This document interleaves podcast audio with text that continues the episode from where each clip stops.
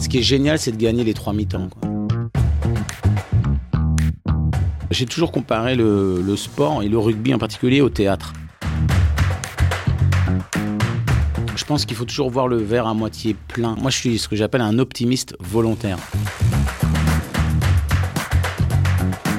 Le traitement médiatique de la question écologique, elle est catastrophiste. Bonjour et bienvenue sur Green to Green, le podcast des amatrices et amateurs de rugby qui sont engagés dans l'environnement et l'entrepreneuriat.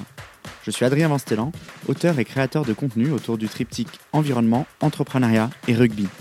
Je suis convaincu que les défis environnementaux et entrepreneuriaux de notre temps requièrent des qualités humaines fortes qui sont pour la plupart enseignées sur les terrains de rugby.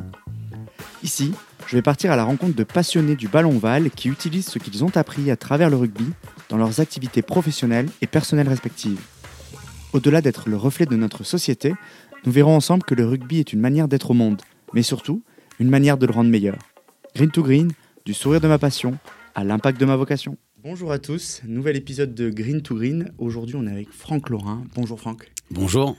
Je suis ravi d'être avec toi aujourd'hui. Tu es une personne qui a plusieurs casquettes. Et C'est ça. c'est euh, le genre de personne qu'on adore rencontrer dans le podcast et dans la vie. Parce que du coup, on peut faire des parallèles entre plein de mondes. Il se Mhm. trouve que tu es un grand passionné de rugby, ce qui Ouais. fait que tu es là aujourd'hui, mais que tu es aussi un, un comédien et un passionné de plongée. C'est Voilà. un peu les sujets qu'on a choisi de, de- sur lesquels on a choisi d'échanger aujourd'hui. Donc, on a une petite heure ensemble. Est-ce que tu es prêt? Allez, je suis prêt. C'est parti. Écoute, euh, je suis curieux de comprendre euh, comment tu es tombé dans cette marmite du rugby. Eh bien, écoute, c'est euh, tout à fait par hasard. J'étais au collège euh, rue Didot, dans le 14e. Et tu sais, il y a toujours des AS dans les collèges et tout ça. Et j'ai commencé par le foot. et j'étais nul. C'est-à-dire que j'étais nul au pied, vraiment une quiche. Et euh, donc, on m'a foutu au cage, quoi.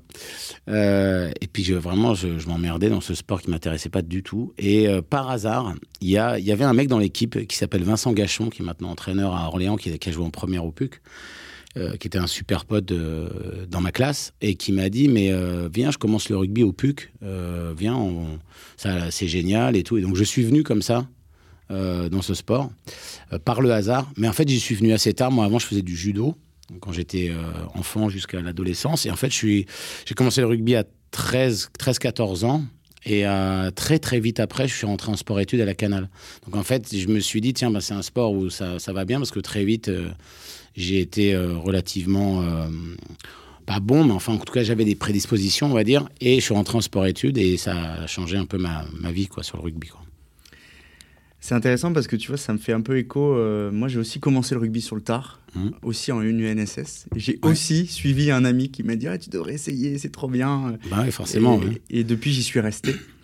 Euh, J'aimerais bien bah, que tu, tu nous racontes un peu de ces premiers pas que tu as fait euh, dans le rugby, comment ils se sont conclus, comment tu as transformé l'essai, est-ce que tu allé dans des clubs Euh, Et puis bah, peut-être c'est le moment de, te rappeler quelques anecdotes ou souvenirs qui ont fait que tu t'es dit Ok, ce sport, c'est mon sport. quoi. Bah, en fait, euh, la mentalité euh, puciste, euh, donc universitaire, m'a beaucoup marqué parce que c'était le rugby champagne à l'époque. Et puis à l'époque, tu sais, le, le PUC jouait en groupe A, mais c'était un groupe A très, très. avec énormément de clubs. Et donc on jouait contre Grenoble. Moi j'ai vu euh, Philippe Sella venir jouer euh, dans l'ancienne. euh, C'était l'ancien Charletti encore à l'époque, avant, avant 89. Et ce qui était génial, c'était que les mecs de la première nous emmenaient toujours les petits rue de la Soif, faire des troisième mi-temps improbables. En plus nous à l'époque on n'avait pas d'oseille, mais ils payaient tout. Enfin c'était dingue et ils étaient entraînés par Daniel Herrero. Donc ça m'a permis de rencontrer Daniel qui nous a entraînés. Moi j'étais en espoir et tout ça. Donc des gens euh, à des caractères incroyables, avec une faconde, une façon de parler, quelque chose qui te qui t'hypnotise un peu, et qui te transcende aussi. Et puis euh, et puis comme on avait été en finale au Parc des Princes à l'époque en cadet, tout le monde nous avait un peu suivi cette génération. On était un peu connus au PUC et c'est ça qui a fait que que ça m'a fait découvrir une autre façon de voir le rugby, voilà, un rugby très festif. Et puis ensuite, si tu veux qu'on parle des clubs où j'ai été, donc je suis resté au PUC euh, pendant de longues années, mais en fait, euh, on y reviendra peut-être, mais un jour j'ai traversé la France à pied, j'ai décidé de, faire Paris-Biarritz à la marche, je fais 800 km tout seul, quand j'avais euh, presque 19 ans. Ça a un peu changé ma façon de voir les choses et j'ai su ce que je voulais faire, c'est-à-dire que je savais que je voulais être comédien. Parce que je voulais toujours qu'on me regarde. C'est aussi pour ça que j'ai joué neuf, etc. C'est que je voulais qu'on me regarde, je voulais attirer l'attention, etc. Et donc, euh, je suis remonté à Paris. Là, j'ai commencé, j'étais en sport-études universitaires à cette époque, au DUT de, Créteil, en commerce, justement, puisqu'on est dans une business school, un DUT de commerce. Et au lieu d'aller aux entraînements, j'ai commencé à aller au conservatoire d'arrondissement, en 14e, puis j'ai commencé à prendre des cours, à travailler dans des tournages, et c'est comme ça que, j'ai été comédien. Donc, du coup, si vous voulez, le, le, PUC, j'y suis moins allé, le rugby, j'y allais un peu moins. Et par hasard, un copain m'a appelé euh, pour jouer aux Finances, le club sportif des Finances, hein, euh, qui était à l'époque en troisième série. Et je lui dis, mais je vais pas aller jouer en troisième série, c'est ridicule. Il dit, si, si, viens, tu vois, c'est top. Et ce mec est jamais venu. Donc je le cite, il s'appelle Pierre Réjal, si jamais il entend ce, ce, podcast. Maintenant, il vit dans la côte, sur la côte basque. Il est jamais venu, mais du coup, ben, je suis resté, moi. Et au fur et à mesure, j'ai essayé de donner mon expérience à ce club et j'ai surtout fait venir tous mes copains au fur et à mesure. Et on est monté jusqu'en Fédéral 3. On a fait même monter en Fédéral 2. Donc je suis resté 10 ans dans ce club qui m'a beaucoup, beaucoup marqué. Puisque j'en étais un des, entre guillemets, euh, leaders à ce moment-là. Et puis ensuite, euh, j'ai été me perdre une année à Drancy où j'ai joué euh, même pas en réserve, c'était affreux. Le seul club qui m'a donné de l'argent d'ailleurs, c'est ça qui est drôle.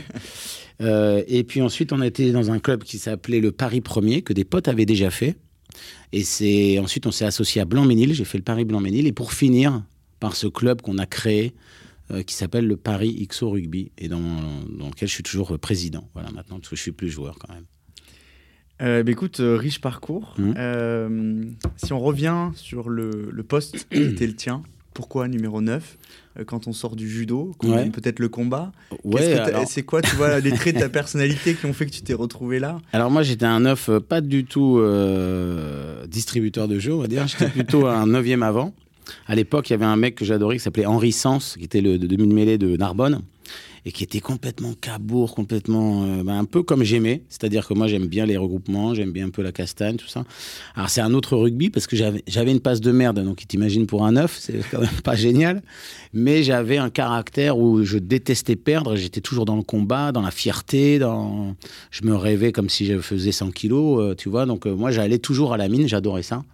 Et j'avais, je pense, une qualité, c'était que j'arrivais à mener des hommes et à, et à les à les galvaniser, et aussi un autre côté où j'arrivais à faire péter les plombs de mon partenaire ou de mes adversaires euh, en leur assénant des noms d'oiseaux toute la partie. Enfin voilà, une vraie, une vraie plaie de jouer contre moi mais euh, des une, une, capacité technique très réduite, pas, pas, un très bon rugbyman techniquement en tout cas, mais humainement euh, des qualités euh, que j'ai développées. Et du coup, ça m'a permis aussi d'aller dans des sélections, de voyager, parce que même si souvent j'étais dans l'équipe des coiffeurs, tu vois, j'étais pas des titulaires, on m'emmenait parce que ben voilà, c'était un élément qui pouvait fédérer, qui aussi n'était pas absent des troisième mi-temps, même au contraire.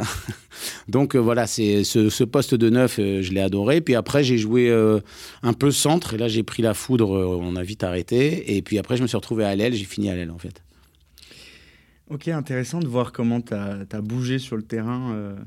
J'ai voulu être talonneur aussi, hein, mais j'ai fait quelques entraînements et j'ai dit bon, c'est pas possible, c'est trop dur. euh, bah, je veux bien qu'on. Parce que j'ai l'impression que là, à t'écouter, que le rugby occupe ou a occupé une place ultra importante dans ta sûr, vie ouais. pro et perso.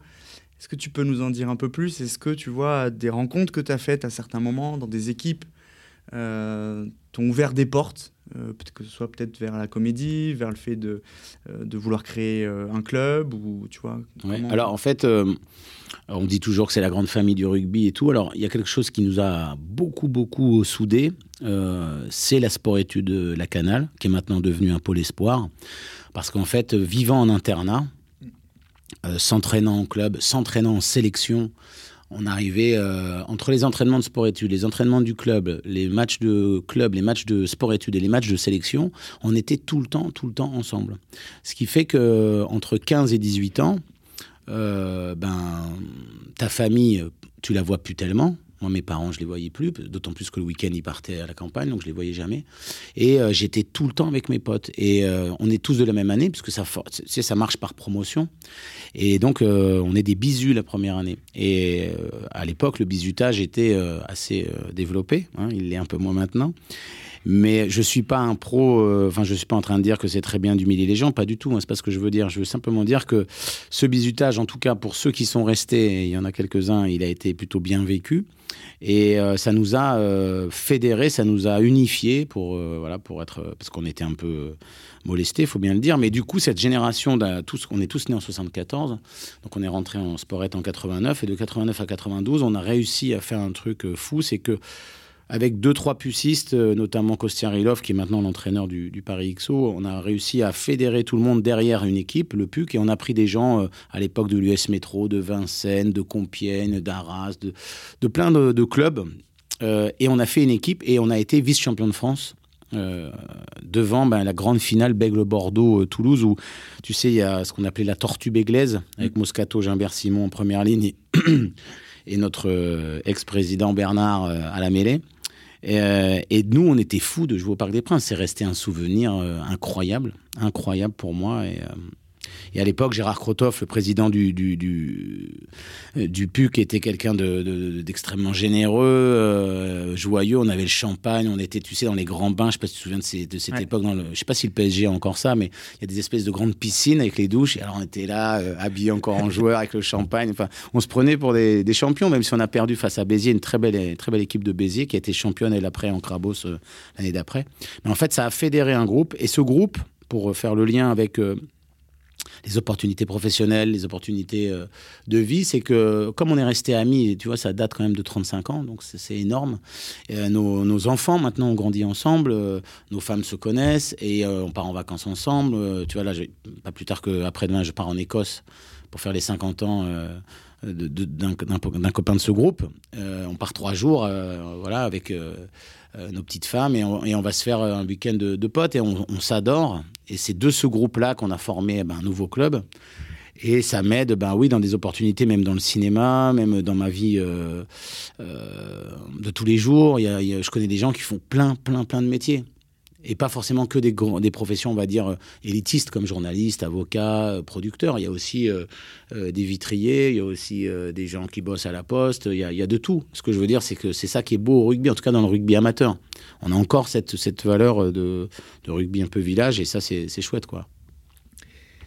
Plein de choses sur lesquelles rebondir, mais il y en a une qui est de se dire de, ces relations que tu as tissées avec ce groupe d'amis quand tu étais jeune. Comment on est arrivé l'idée de vouloir créer un, club, tu vois Ouais. Et Alors- ça fait un petit peu écho à, à moi, mon aventure, qui est de dire euh, j'ai rencontré des gens à l'école avec qui aussi j'ai vécu des choses très fortes. Mhm. On a, on a co-créé une équipe qui est les Tontons d'Ovalie, les Corpos. Ouais, bah, Comment on en arrive connaît, tu ouais. vois, à se dire euh, on en fait un club avec tout ce qu'il y a derrière, qui est de lancer une école Alors, ça n'a jamais été euh, verbalisé ou euh, préparé, ce truc. En fait, c'est l'anniversaire d'un. On est à l'anniversaire d'un copain qui, a, qui fête ses 40 ans. Donc, euh, on a tous plus ou moins cet âge-là, parce qu'évidemment, on n'est pas resté que dans ce groupe de sport-études. Il y a aussi plein de gens qui sont venus d'autres clubs, qui sont nos amis, qu'on a rencontrés dans les aventures au PUC, aux finances ou ailleurs.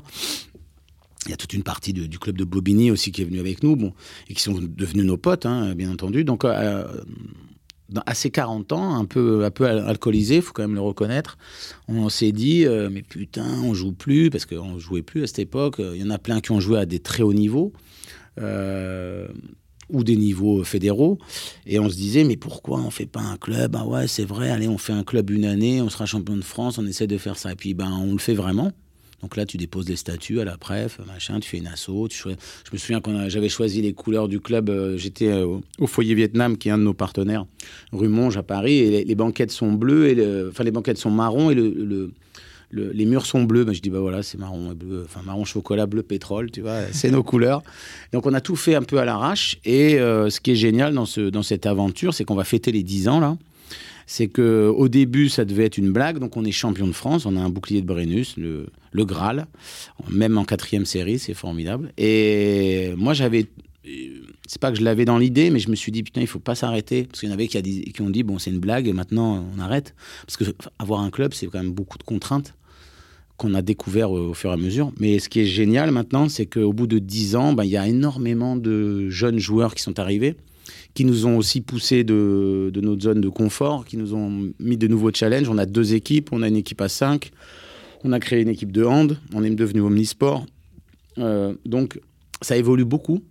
On s'est associé à la SPTT Loisirs, à la SPTT Paris pour avoir une école de rugby, plus de 120, 140 gamins. Donc ça devient un gros, un gros truc et on est très heureux maintenant à la cinquantaine de s'occuper de ça. Alors évidemment, on n'est plus sur le terrain. Hein il faut savoir s'arrêter à un moment donné. mais euh, mais ça nous fédère encore et je trouve que c'est beau de, ben, continuer à vivre à, travers toute cette jeunesse. On a beaucoup de gens de Sciences Po qui sont venus, euh, beaucoup de gens de province qui montent. Et ça, c'est, c'est, extraordinaire de signer des licences de mecs nés en 2004, tu vois. Tu te dis, c'est pas possible, c'est comme mes gosses, quoi. C'est super. C'est, euh, c'est une filiation, ça, on est très fiers de ça, en tout cas. Si tu me permets de rebondir sur le mot fédéré, qui est un mm. mot ultra important dans le rugby. Euh, il y a plusieurs choses, c'est de se dire euh, des échanges que tu as eus avec tes amis au moment de vouloir lancer ce club-là. Est-ce que c'est parce que vous aviez pas gagné quelque chose ensemble? Et que dans votre amitié, tu vois, ça manquait un peu le truc de se dire si on gagne un truc, les mecs, vous allez vous rencontrer, mm. euh, ça va être quelque chose d'incroyable. et donc, c'est de se dire, de se projeter, c'est le parcours qu'il faut pour aller obtenir ça, ou c'est le fait de l'avoir obtenu. Enfin, et qu'est-ce que ça fait aussi, tu vois, une fois que tu l'as décroché, qu'est-ce que ça change à l'amitié ouais. Euh, de l'avoir eu. Quoi. Alors, il y, y, a deux choses. La première, par rapport à la compétition, euh, au PUC, j'ai toujours appris que le rugby champagne, c'est super de s'éclater, mais il y a toujours ce rapport entre faire la, fête, mais être compétitif. Ce qui est génial, c'est de gagner les trois mi-temps. C'est-à-dire, euh, tu es à la fois compétitif, compétiteur, donc tu veux gagner, et à la fois après, tu as du panache parce que tu fais des trucs incroyables et que tu es le roi de la fête. Et ça, ça m'a toujours euh, motivé, ça a toujours motivé notre groupe. on est une génération, nous, on a, personne n'a eu une grande carrière au rugby. Tu vois, c'est ce que me disait Christian Orditz, notre prof de sport et études, il m'a dit, vous, vous des artistes, quoi. C'est-à-dire, c'est une promo, euh, les 74, euh, vous avez rien fait. Par contre, euh, ben, il y a des comédiens, des artistes, des avocats, des journalistes. mais en rugby à haut niveau, clairement, tu vois, moi j'ai joué avec Thomas Lombard, avec David Ocagne, des mecs, Sylvain Dereux, tous des mecs qui ont été ou champions de France ou qui étaient en équipe de France. et nous, on n'a jamais touché. Tu vois, moi, j'ai fait une sélection France-Nord, un espèce de truc hybride, un peu d'universitaire, mais c'est tout. Donc, mais si tu veux, euh, gagner, ça fait, c'est dans notre ADN. Voilà. C'est ce qui fait qu'aussi le Paris XO a été euh, champion de France, deux fois vice-champion de France. On a gagné beaucoup de titres en Ile-de-France et ça, c'est notre ADN. Et euh, si tu veux gagner, c'est bien, mais fédérer et avoir tous ces gens autour de nous, ben, c'est aussi ce qu'on disait, hein, les valeurs de la famille.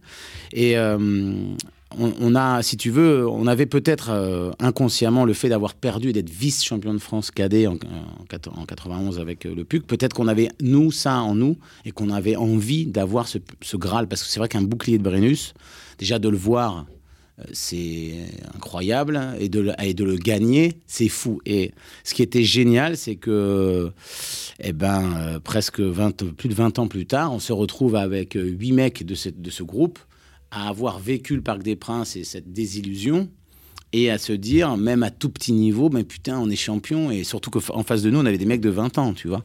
Et c'était génial. C'est euh, un truc qui qui peut pas s'expliquer en fait parce que effectivement t'es plus le même tu as, gagné un titre c'est le graal en fait tu vois.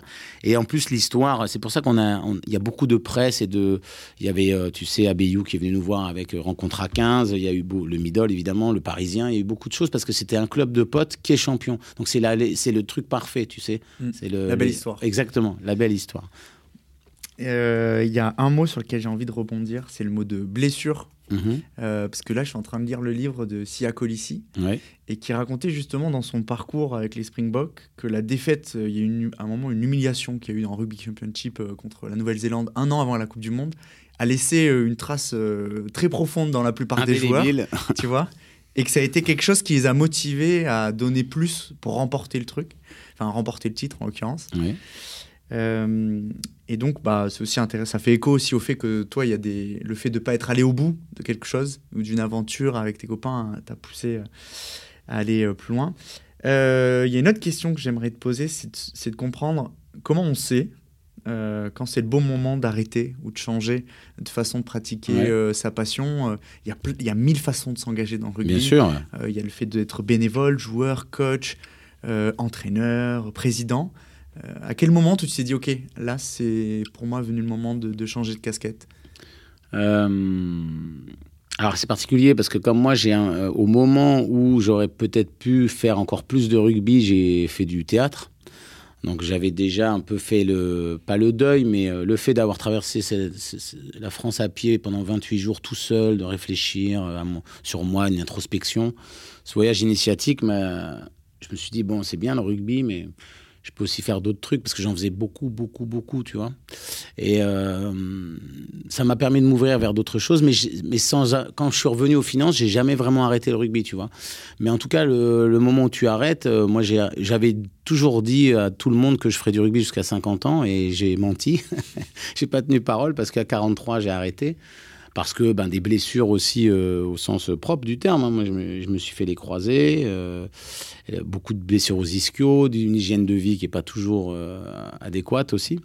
Et après, savoir s'arrêter, c'est aussi savoir se reconvertir. Tu vois et le film que j'ai fait sur Pierre Rabadan, sur sa dernière saison en 2015, où ils sont champions de France avec ou Quesada, c'est un moment où Pierre, qui avait déjà été euh, quatre ou cinq fois champion de France avec eux en tant que joueur, a vécu, si tu veux, Gonzalo Quesada a fait en sorte qu'il soit dans les vestiaires tout le temps avec eux, qu'il participe au prépa, parce que un moment, il s'est accroché, il s'est accroché, il pouvait plus jouer. Quoi. Son dernier match à Montpellier, il a le dos en vrac, il arrive à faire 20 minutes, mais il sait que, voilà, il le sait au fond de lui que c'est fini. Et comme c'est quelqu'un de très, euh, très intelligent, il a, il a bien préparé sa reconversion et maintenant il est dans, dans le comité de, de, préparation des JO à la, mairie de Paris, délégué au sport. Et, et c'est quelqu'un qui a réussi à faire le deuil de ben voilà, euh, les potes, les, les sorties, euh, l'entraînement en permanence. Et euh, voilà, c'est assez délicat à ce moment parce qu'on on le voit dans le rugby professionnel, il y a, beaucoup de, joueurs qui, ratent des fois leur, leur, reconversion et qui se retrouvent dans des situations un peu difficiles. Et euh, Proval, le, syndicat de joueurs, euh, travaille beaucoup là-dessus. Hein. à un moment, quand je faisais le film, j'ai beaucoup discuté avec eux. c'est aussi un problème au rugby parce qu'au foot, tu peux rater ta reconversion, mais quand tu as joué en Ligue 1 et que tu as gagné euh, plusieurs centaines de milliers d'euros, c'est quand même moins, moins compliqué. Au rugby, il y a quand même des joueurs qui ne gagnent pas euh, des sommes astronomiques et qui fait qu'après, ils se retrouvent un peu sans rien parce que pas de formation, pas d'anticipation. Euh, Donc nous, moi, je l'ai jamais connu, ça, parce que le rugby amateur fait que tu as toujours un travail et que moi, j'ai toujours été comédien et que j'ai gagné ma vie avec ça. par contre, ouais, le fait de savoir s'arrêter au bon moment, ben ça, c'est souvent la grosse blessure qui arrive, tu vois. Typiquement, les croisés, très souvent, quand tu les as entre 30 et 40, c'est bon, ben, tu dis j'arrête. Hein, voilà. Et après, tu peux t'engager autrement dans le rugby. Hein, L'engagement avec ce club, ben, voilà, c'est une autre forme d'engagement. Ce qui est cool d'échanger avec toi, c'est que tu crées des, tu fais des déjà liens. Les, liens, les parallèles, donc c'est simple d'enchaîner. Mais avant qu'on enchaîne trop vite, il y a une question là que j'ai envie de, te poser, c'est plutôt sur ce, ce rôle que tu as aujourd'hui de président. Euh, qui, est un peu, qui fait un peu écho, mais à un, degré différent, moi, avec l'association des anciens de l'école. Mhm. En fait, pendant des années, tu vois, cette association a été créée en 2001 euh, pour rassembler des anciens de l'école de commerce de Schema et du campus de Sophie Antipolis dans lequel on était, parce qu'on avait une forte emprise rugby là-bas. Et pendant des années, c'était euh, essentiellement des événements, tu vois, annuels, festifs, avec des tournois quelque temps. Et on sentait au fur et à mesure que, que, les liens, tu vois, se distendaient entre les anciennes générations et les nouvelles, parce qu'il manquait le terrain, tu vois. Il manquait euh, le rugby.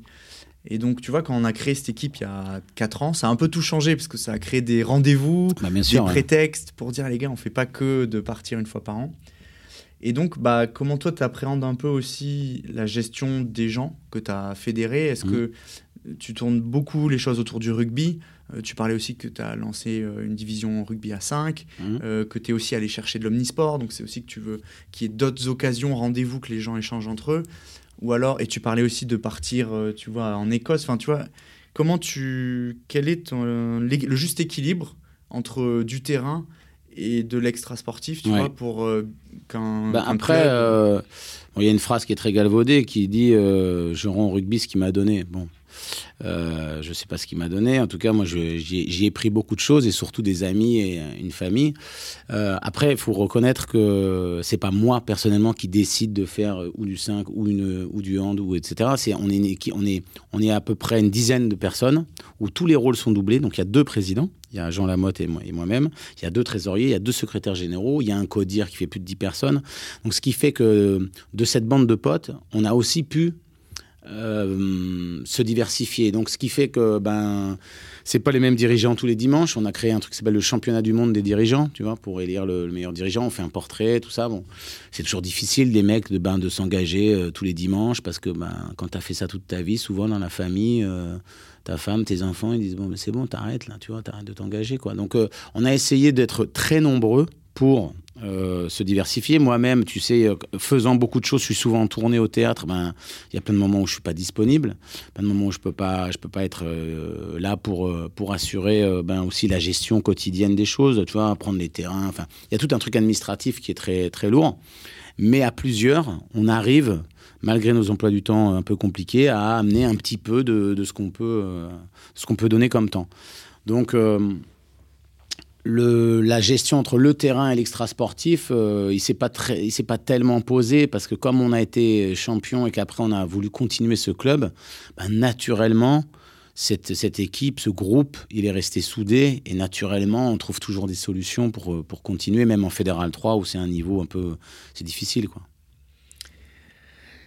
Top, euh, plein de choses. Euh, je pense que la perche que tu m'as tendue tout à l'heure, c'est le moment de la saisir euh, et d'aborder ce sujet de la comédie, du théâtre, qui est une note de tes passions, qui est ton métier. Et, et comme on vient de parler de rugby, bah, comment tu as fait le parallèle, ce pont entre ce sport, cette passion que tu pratiquais, et puis tes premiers pas? Tu parlais d'un documentaire autour de Pierre Abadan.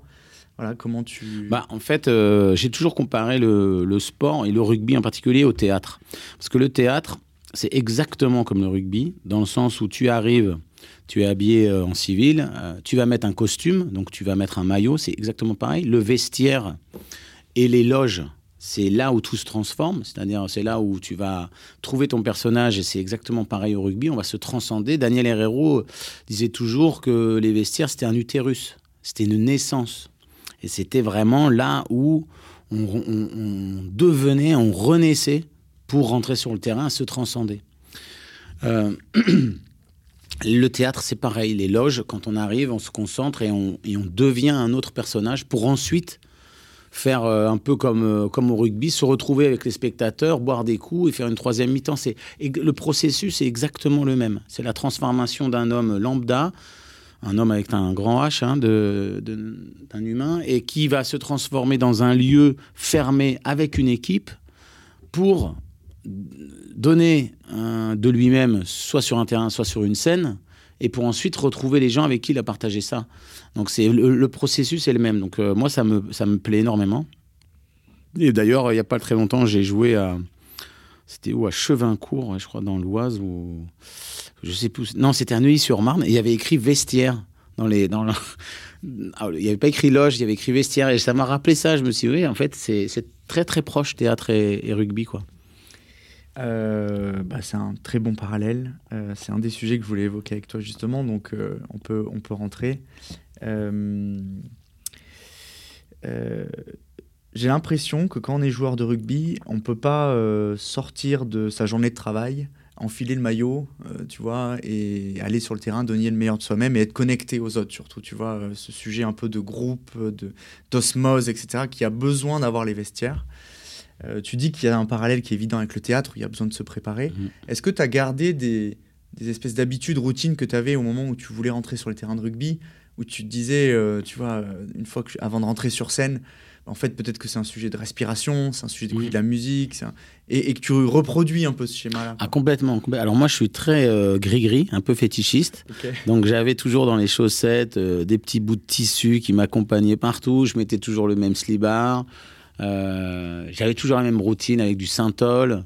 Euh, et alors, euh, je mets toujours du baume du tigre, même maintenant, j'en mets tout le temps pour le nez et tout. Ça m'est resté au théâtre. Au théâtre, j'ai toujours, avec moi dans ma loge, toujours les mêmes photos, les mêmes mots. je garde tout en général. je me mets toujours un peu de baume du tigre. Je me prépare, oui, un peu comme j'ai toujours une routine très tu sais, euh, un peu fétiche, quoi. Genre, bon, attends, il faut que je mette ça comme ça. Tu vois, là, j'ai mis mon bracelet comme ça. J'ai toujours des trucs parce que ça me rassure, parce que j'ai besoin de me, ouais, de me rassurer dans ce cadre-là. Donc, euh, ouais, j'avais une prépa. Euh, mais qui n'était pas la pré... Enfin, tu vois, on n'a jamais été à très haut niveau, donc on n'était pas avec les casques de musique, les trucs comme maintenant, les mecs sont dans leur bulle. On a fait une fois de la sophro, c'est-à-dire de la prévisualisation du match et de nos actions, c'est arrivé, mais c'était très sporadique, ça n'a pas été du tout développé. Euh, enfin, voilà, moi, c'était dans les années 90, euh, 2000, c'est quand même pas des années où. Enfin, c'est au début du professionnalisme, hein, donc euh, voilà. Mais oui, j'ai une prépa qui est très similaire, ouais. Et euh, tu vois, une autre similarité qui est entre le, le, rugby et, le théâtre, la comédie, c'est le sujet de la communication. Euh, toi qui es un ancien neuf, mmh. pour lequel c'est ce qu'on attend d'un neuf sur le terrain, de communiquer. Euh, et communiquer, c'est c'est quelque chose dont on répète souvent l'importance sur le terrain en dehors, mais dont on a encore du mal à saisir, tu vois, comment communiquer de, de la bonne façon, en fonction de ton interlocuteur, mmh. etc. Est-ce qu'il y a peut-être des choses que tu as appris le terrain ou inversement la scène sur la façon de prendre la parole, laisser peut-être un espace aussi de, discussion pour l'autre, la personne avec qui tu interagis, qui t'a aidé ben, soit être un meilleur joueur sur le terrain, soit être un meilleur acteur, tu vois, sur scène et, bah, La communication, euh, alors moi j'ai toujours été grande gueule. Euh, mais j'ai toujours été aussi euh, ce qu'on pourrait appeler l'Auguste. Tu vois, il y a le clown blanc qui est effacé. Par exemple, si on fait un, parallèle, le 5 de devant, tu vois, qui a la mine euh, qui va, et les gazelles derrière qui brillent un peu comme ça, quoi, qui sont les, Augustes. Moi, j'ai toujours été du côté de la joie, j'ai toujours voulu euh, me marrer, faire marrer les autres. Et du coup, dans, ma communication, tu sais, euh, on en parlera tout à l'heure, mais je suis un peu engagé dans, la protection des océans et parler de l'écologie je pense qu'il faut toujours voir le verre à moitié plein. Il faut toujours. Moi, je suis ce que j'appelle un optimiste volontaire. Au fond de moi, j'ai, oui, j'ai un peu de noirceur comme tout le monde parce que oui, on voit bien que le monde euh, ne tourne pas forcément très rond. Mais malgré tout, il faut, il faut garder cet optimiste. Et ça, ça marche dans l'entrepreneuriat, ça marche dans tout ce qu'on, fait, puisque j'ai, monté aussi une boîte de production de, de films tout ce qu'on fait, faut le faire avec joie, faut le faire avec allégresse. Et même si on sent que ben oui, c'est pas toujours comme on voudrait, c'est pareil au rugby. Il faut toujours motiver les joueurs, il faut toujours euh, être dans la joie. Et même quand tu perds, euh, évidemment, faut faut trouver les, les raisons et, les constats et, être factuel. Mais en même temps, il faut toujours euh, garder espoir. Moi, j'ai toujours été dans la dérision aussi, dans l'autodérision beaucoup. je pense que c'est ça peut faire partie d'une preuve d'intelligence. Je je voudrais pas euh, me galvaniser et dire je suis intelligent parce que je fais de l'autodérision, mais je veux dire, les gens qui se moquent d'eux-mêmes, pour moi, font preuve d'une intelligence. Euh, il faut essayer d'être pas trop orgueilleux et, le fait d'être toujours dans la joie, l'allégresse, la motivation, euh, moi, ça, ça reste des valeurs que je défends depuis très longtemps dans tout ce que je fais, hein. que ce soit au rugby, en ailleurs. ailleurs. C'est ma façon d'être. Euh, et qui me permet de, traverser la vie. Quoi. Il y a, on y reviendra tout à l'heure sur ce trait d'humour-là qui, du coup, vient dans, dans, la plupart des documentaires que tu fais. Mais euh, il y a une autre question que j'aimerais bien qu'on creuse ensemble. C'est, euh, tu vois, c'est ce parallèle entre dans le théâtre et dans le rugby, l'importance d'être bon au bon moment. pas forcément au moment de l'entraînement, au moment de la répétition, mais plutôt au moment de la scène, au moment du terrain. et avant de te lancer là-dessus, bien souvent, les coachs, euh, tu vois, insistent sur le fait de, on est aussi bon à l'entraînement qu'on est au match. Donc, tu, comprends assez bien l'importance et le lien qu'il peut y avoir entre le fait de répéter et le fait d'exécuter. Euh, mais en même temps, ce qui compte, c'est aussi le match. Donc, comment tu vois la chose euh, Maintenant que toi, tu, tu, vois, tu as ces deux angles de vue, deux mhm. approches, comment tu pourrais nous partager ça, ce truc d'être bon au bon moment? Ben, moi, j'ai jamais été non plus euh, très très bon aux entraînements, il hein, faut quand même le reconnaître. Parce que bon, ben, c'est vrai que répéter les combines, répéter tout ça, ben, au bout d'un moment, c'est un peu euh, fastidieux, tu vois. En tout cas, en tant que joueur, euh, l'important, c'est de se mobiliser sur l'événement et savoir à un moment donné être, répondre présent, quoi. Et au théâtre, c'est exactement pareil, ou sur les tournages, c'est pareil. Moi, j'aime pas trop me préparer parce que euh, ça me fait perdre un peu mon énergie. Tu vois, il y a des comédiens qui des fois viennent une heure et demie avant, qui font du yoga, se préparent des exercices. Euh, je pense que quand on a bien répété avant, donc quand on s'est bien entraîné et qu'on connaît ses combines et son texte par cœur, là encore, il y a beaucoup d'analogies rugby-théâtre, euh, il n'y a pas de raison d'être inquiet. Euh, si on est mobilisé, on est mobilisé. sur les tournages, c'est pareil. Moi, j'aime bien euh, ne pas trop préparer les choses mais d'être concerné dès qu'on dit moteur. Quoi. Et il y a un de mes modèles qui était Jean-Paul Belmondo, c'était ça, c'était quelqu'un qui déconnait en permanence sur les tournages, mais qui, sur sur, euh, dès qu'il entend des moteurs, était mobilisé. Quoi. Et arriver à, faire des choses incroyables en, comédie. quoi. Tu parlais euh, de Belmondo, comme quoi il t'avait marqué. Il y a une autre personne qui t'a marqué, qui est Pierre Mondi. Ah oui, complètement, ouais. Qui, a, mis en scène, qui a mis en scène Belmondo, d'ailleurs. Hein. Qui, a, en l'occurrence, prononcé une phrase qui a un peu marqué, euh, qui est de dire euh, Fiston, être acteur, ce n'est pas un métier, c'est une aventure. Mm. Et on, en parlait tout à l'heure en off, en disant que le rugby est aussi une aventure. Euh, donc j'ai l'impression que tu t'es engagé dans plein d'aventures. Ouais, alors j'ai jamais, euh, même si j'ai fait un DUT de commerce, hein. alors je l'ai fait, faut, faut bien l'admettre, je l'ai fait parce que c'était une sport-études universitaire, avec des horaires aménagés et tout ça.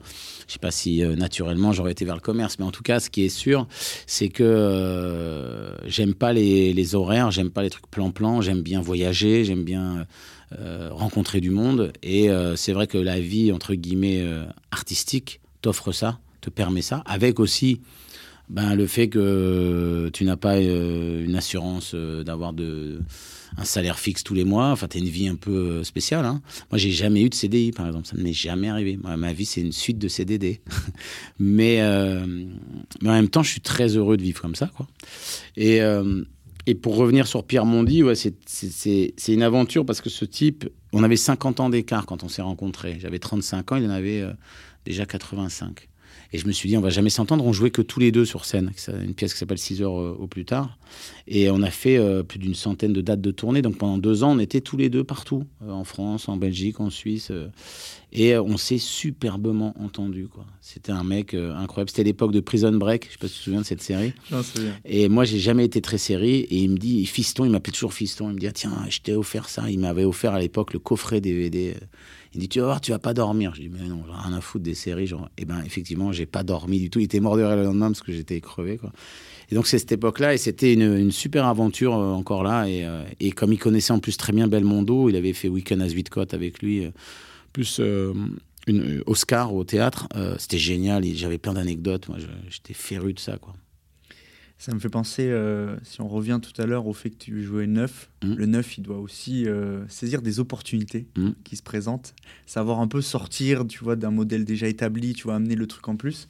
J'ai l'impression que c'est un peu ce que tu as fait dans la vie, tu vois, tu as saisi des opportunités, des mains tendues. Complètement, ouais, complètement. Après, le risque, euh, c'est de papillonner, c'est-à-dire, mmh. tu fais beaucoup de choses, mais tu les fais pas bien.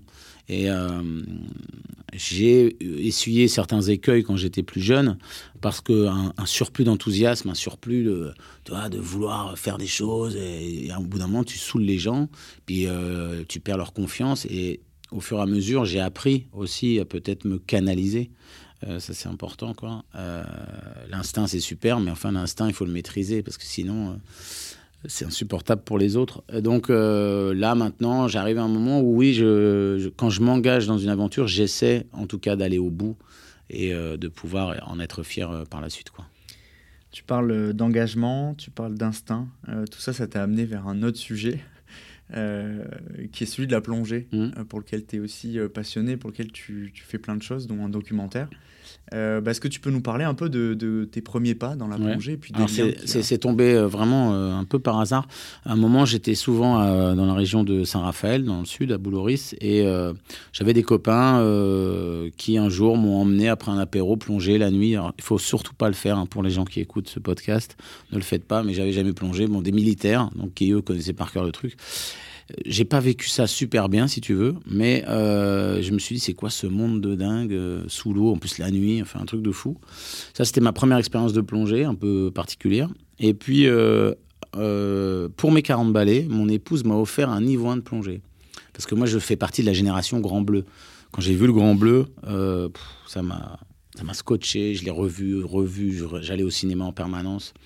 J'ai eu la chance de rencontrer Jean-Marc Barr, de travailler avec lui. Euh, qui lui aussi s'investit dans la, protection des cétacés.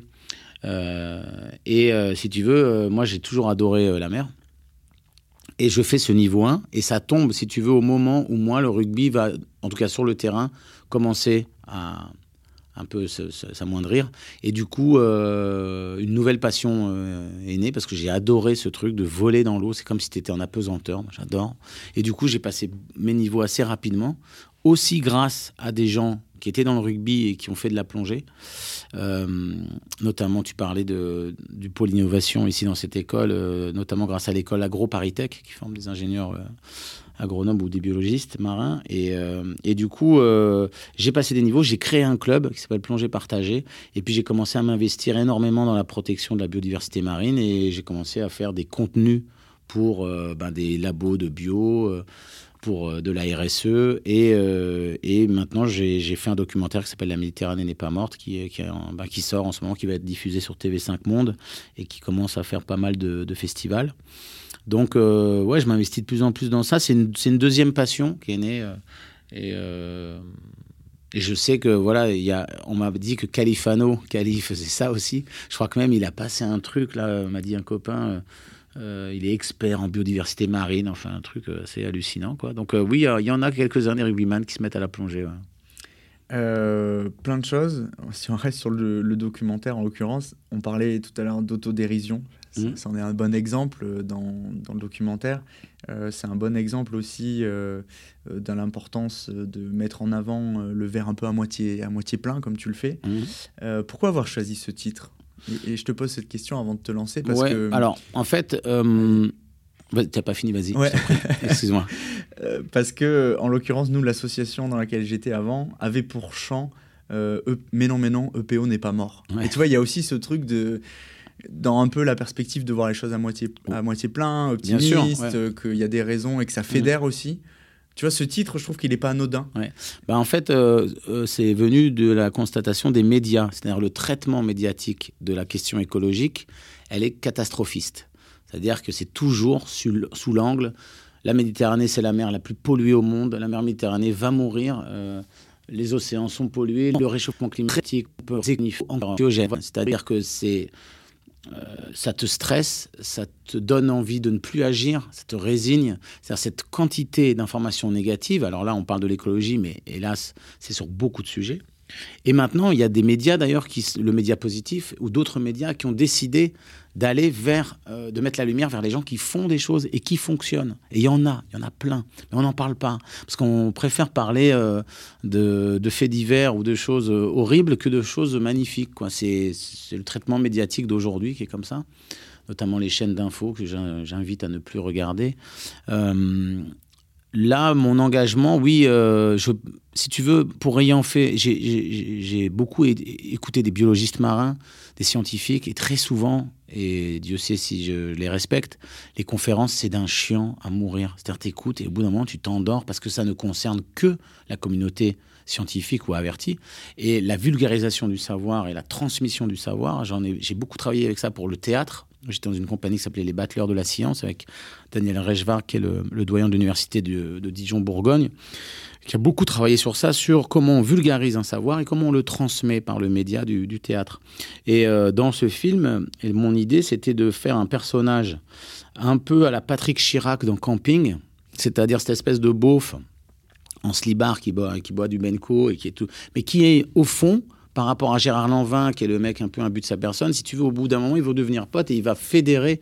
On revient à cette, cette entité, euh, il va fédérer les gens autour de lui parce que finalement, tout beauf qu'il est, c'est le bon sens près de chez vous. C'est comme le crédit agricole, tu vois. C'est-à-dire qu'à un moment donné, euh, le bon sens fait que, ben, ensemble, on peut peut-être faire des choses, même si on est euh, de statut social différent et d'horizons différents. Donc, tous ces scientifiques, moi, je les écoutais, je ne comprenais rien. Au bout d'un moment, ça me saoulait. J'ai dit, mais comment on peut parler de choses très sérieuses, mais avec un personnage qui va dédramatiser tout ça et qui va aussi le simplifier d'une certaine manière pour que ça devienne grand public? C'est l'angle que je prends dans tout ce que je fais. Et le, monde du silence-gueule, le spectacle que je joue en ce moment, c'est exactement ça. C'est les animaux des mers qui prennent la parole du plus petit au plus grand et qui viennent parler façon stand-up, façon Jamel Comedy Club, aux humains en disant ben, Ça fait quelques années que vous déconnez, il est temps de se reprendre en main. On finit par un rap qui a été composé par Faf Larage, le frère de, de Shuriken d'Ayam. Et euh, on est dans la joie, c'est un spectacle familial et c'est exactement ce que je veux faire avec mes films plein de choses. Encore une fois, tu es un vrai neuf, il faut te suivre. Euh, il y a un sujet que je voulais évoquer avec toi sur le sujet de la plongée, qui était de dire, j'ai l'impression qu'il y a un monde que peut-être ma génération ou la plupart des, des Français, euh, tu vois, euh, refusent de voir, qui est peut-être celui de ce qui se passe sous l'eau, de la pollution qu'il y a là-dessous. Mmh. Et comme on la voit pas, tu vois, à la surface, on repousse ce problème-là. tu vois, qu'est-ce que toi, ça t'a amené le fait d'aller voir en dessous ce qu'il y avait dans cette prise de conscience-là, à la fois de, bah, de la dégradation qu'il pouvait y avoir, mais aussi des solutions qui existaient. Mhm. Euh, tu vois, dans le, dans le documentaire, en l'occurrence, tu fais aussi l'effort de mettre des images sur, euh, tu vois, ce que tu as vécu, ce que tu as vu, tes plongées, enfin, les choses qui poussent, tu vois. Et à quel point le fait d'avoir ce contenu-là, tu vois, va t'aider par la suite. Tu parlais de vulgarisation.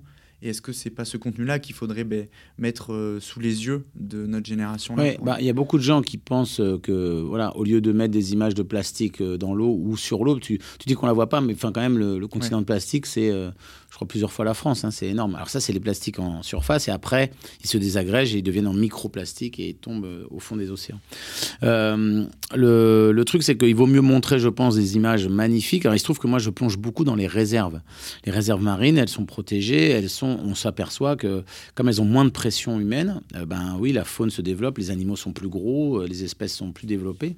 Donc là, pour le coup, les images, elles sont plutôt, euh, elles montrent les joyaux de la Méditerranée, voilà. Mais je pense que c'est plus important de montrer ça que de montrer du plastique qui flotte ou des rejets de gasoil, parce que ça, t'inquiète pas que le trésor de TF1, il nous le montre en permanence. Donc j'ai pas besoin de le montrer en plus. hein. Et est-ce que tu vois, il y a, il y a une image, une action qui t'a redonné espoir Parce que je trouve que quand tu prends ce parti pris de voir le, le verre à moitié plein, il faut aussi qu'il soit nourri par quelque chose d'extérieur, tu vois, Bien pour l'alimenter, etc. Est-ce que toi, tu y as vu quelque chose Tu dis, ok, ben, ça fait sens en fait d'avoir cette approche. Et tu Ouais. vois, en étant sous l'eau? Ben, si tu veux, euh, il y a une chose qui est sûre, c'est que le réchauffement climatique, c'est quelque chose qui est mondial et qui, est, euh, qui ne pourra pas se résoudre individuellement. Quand bien même la France ferait des efforts pour euh, passer euh, à moins de 2 degrés, euh, tout ça, ça ne changera rien d'un point de vue mondial. C'est-à-dire que mondialement, c'est une prise de conscience. Et ça, pour le coup, moi, j'ai pas beaucoup de levier. La seule chose qu'on peut faire quand je montre des gens qui repeuplent la mer et qui, euh, qui mettent des poissons avec écocéans euh, dans des zones où il n'y en avait plus, qui reconstruisent des euh, frayères et des zones de, des, habitats avec les biohuttes. Euh, quand on montre que aussi ben, l'assainissement a fait beaucoup d'efforts sur les 20 ou les 30 dernières années, ben, il y a toujours des rejets puisque la démographie, on n'arrête pas de d'être de plus en plus nombreux. Donc forcément qu'il y a des pressions, mais elles sont de plus en plus maîtrisées. Et puis on- aussi, on légifère de plus en plus avec la loi littorale et de nouvelles lois qui se mettent en place. Euh, Là, je parle de la posidonie, la protection, on replante de la posidonie, on fait des choses. Parce que c'est comme dans le film Don't Look Up que j'adore, où on sait qu'il y a une météorite qui va arriver, on fait rien, on continue à vivre comme si on était... euh, euh, et à la fin, tout le monde meurt. Donc, si tu veux, moi, oui, d'accord, il y a des choses indéniables. On va vers un réchauffement climatique. On le sait maintenant, mais ça, on le sait depuis quand même les années 70. Il ne faut pas déconner.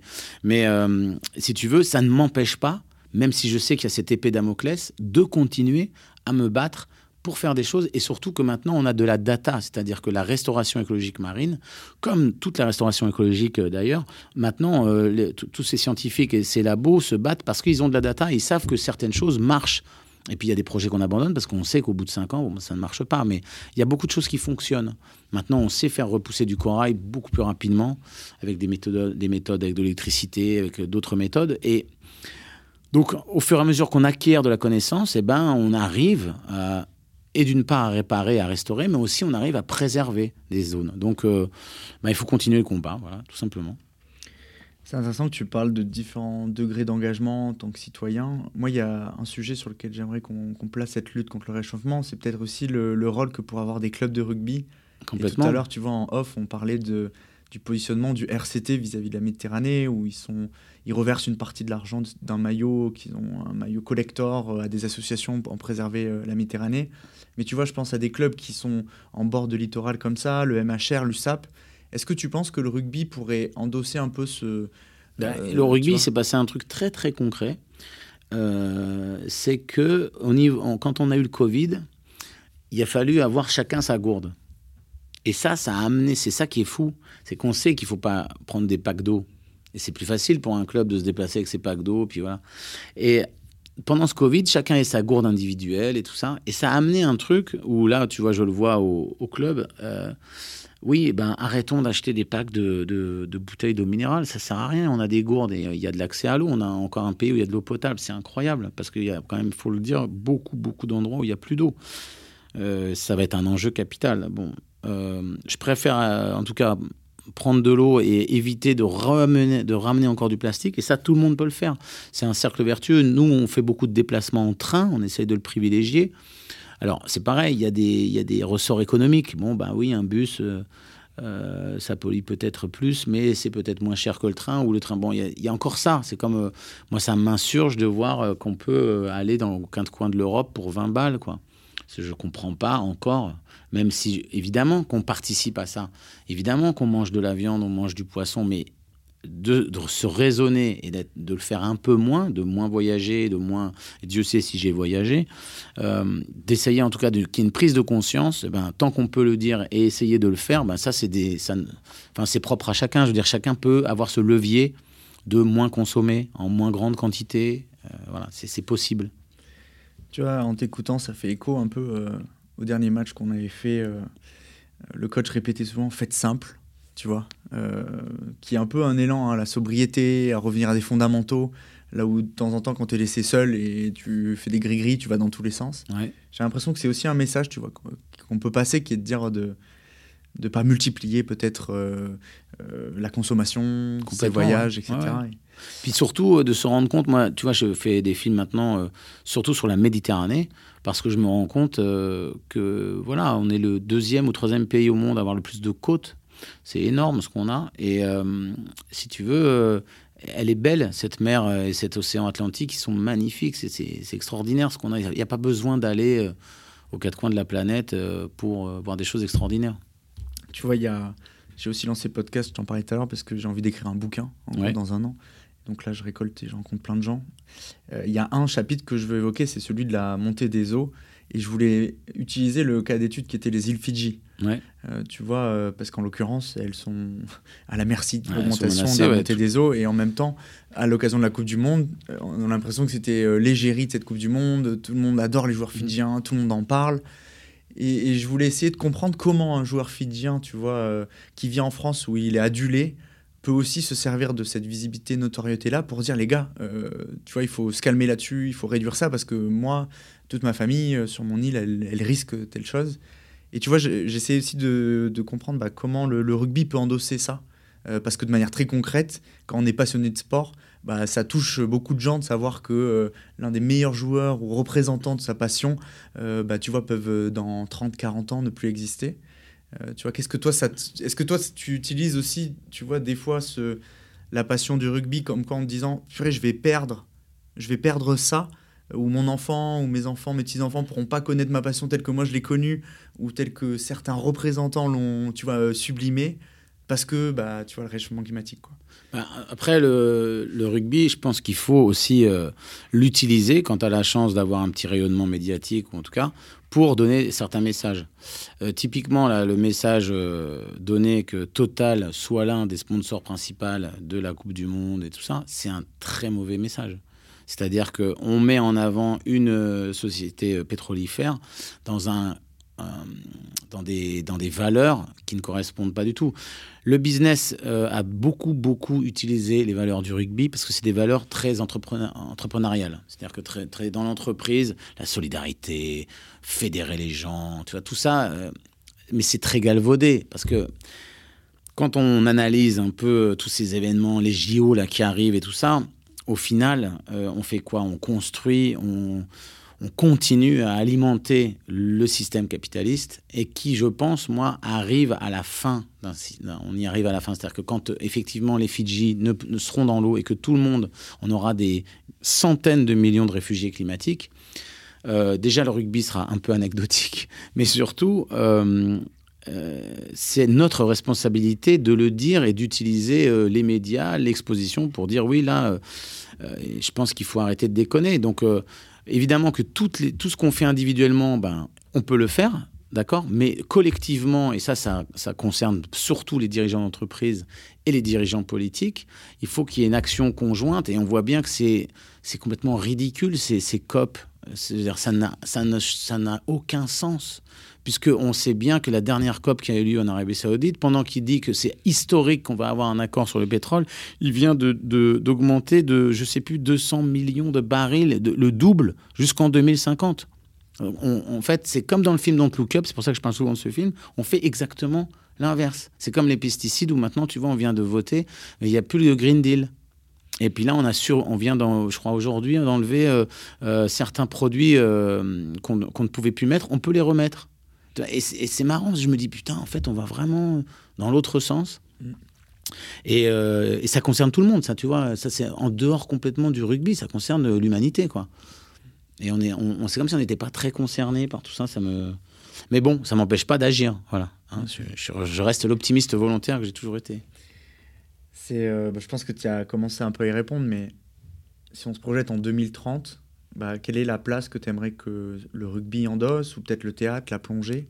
Tu vois, tu bah, en fait, tu vois, par le, rugby, pour moi, il y a un truc qui euh, euh, qui me choque un peu, c'est le rugby amateur. Tu vois, donc là, on est en fédéral 3 et en fait, on voit très souvent des clubs où les joueurs, même s'ils n'ont pas beaucoup d'argent, ils ont toujours de l'argent y a toujours un peu d'argent. quoi. Nous, on a signé dans nos statuts du Paris XO, euh, nos statuts d'association, qu'aucun joueur ne pourra être payé. C'est-à-dire que quand les joueurs viennent chez nous, ils savent très bien que de toute façon, ils ne seront pas payés. Ce n'est pas possible. Et pour moi, c'est les valeurs qui doivent rester dans le rugby amateur. Et on aura forcément un plafond de verre, on l'a peut-être déjà atteint là en Fédéral 3. Mais ce que je veux dire, c'est que j'aimerais, oui, que ces valeurs de l'amateurisme soient vraiment euh, défendu. C'est-à-dire que, ben, puisqu'on est dans un championnat amateur, il est interdit de payer un joueur jusqu'en, je ne sais pas, national ou interdit. Ça ne peut pas exister. Et ça, si en 2030 on pouvait se mettre tous d'accord pour qu'il y ait plus de fric et que les joueurs viennent le dimanche juste pour jouer, mais pas pour prendre 200 balles ou 300 balles dans le meilleur des cas, je pense que ça assainirait beaucoup le rugby soi-disant amateur. Le message est passé, Franck. Euh, est-ce qu'il y a quelqu'un que, que tu aimerais que j'interviewe qui serait du coup à la croisée un peu de, des sujets qu'on a évoqués, mais tu vois, autour du rugby, de l'environnement bah, Il y a une personne dont je vous ai beaucoup parlé qui est Daniel Herrero. Daniel Herrero, en plus, il a cette particularité, euh, évidemment, de réunir les hommes, euh, de parler avec un vocabulaire très fleuri. c'est magique de l'entendre. Mais il a beaucoup, et il intervient beaucoup dans le monde de l'entreprise. C'est-à-dire que c'est quelqu'un qui est capable euh, de faire euh, mettre pieds nus un patron du CAC 40, euh, parce que tu sais, lui, il est un peu dans son délire indien, là, et de les foutre par terre, et de les faire respirer, tu vois, et ça, c'est génial. Et ouais, je t'invite vraiment à le, à le, contacter et à l'inviter, s'il peut venir, c'est quelqu'un que... grand plaisir à interviewer. Hein. dernière question de ce podcast, cher Franck, comment on peut t'aider? Comment on peut m'aider euh, Alors, euh, m'aider moi, mais c'est surtout aider la planète. euh, m'aider, ben il faut, euh, voilà, il faut vous engager à moins consommer, à trier ses déchets, à faire du compost. Il faut s'engager dans ces petites choses qui font que, ben voilà, le monde peut-être ira un peu moins mal. moi, je fais beaucoup de ramassage de déchets, très souvent improvisé, et on s'aperçoit que quand on fait une action, très souvent, elle est fédératrice, elle entraîne les autres. Donc euh, m'aider, euh, c'est aider la planète, c'est aussi m'aider, hein, c'est s'entraider, voilà. Donc oui, si on peut euh, voilà faire de plus en plus d'actions et surtout être un peu plus raisonnable, voilà, ça, ça serait formidable. La part du colibri pour un Exactement. C'est une très très bonne façon de terminer le podcast. Écoute, merci beaucoup pour ton temps à toi, et tous tes échanges et puis à très vite. Ouais, ça marche. Salut.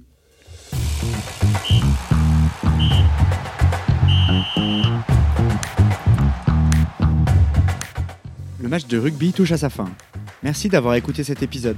J'espère que vous avez apprécié notre échange et que vous avez en votre possession de nouveaux arguments pour vous lancer dans l'entrepreneuriat et la transition écologique. Si c'est le cas, n'hésitez pas à partager l'épisode autour de vous et à donner 5 étoiles à ce podcast, à vous abonner à la newsletter de Green to Green et à me suivre sur LinkedIn. On se donne rendez-vous dimanche prochain à 15h pour continuer de partager avec vous du contenu autour de l'entrepreneuriat, l'environnement et le rugby. Green to Green, du sourire de ma passion à l'impact de ma vocation.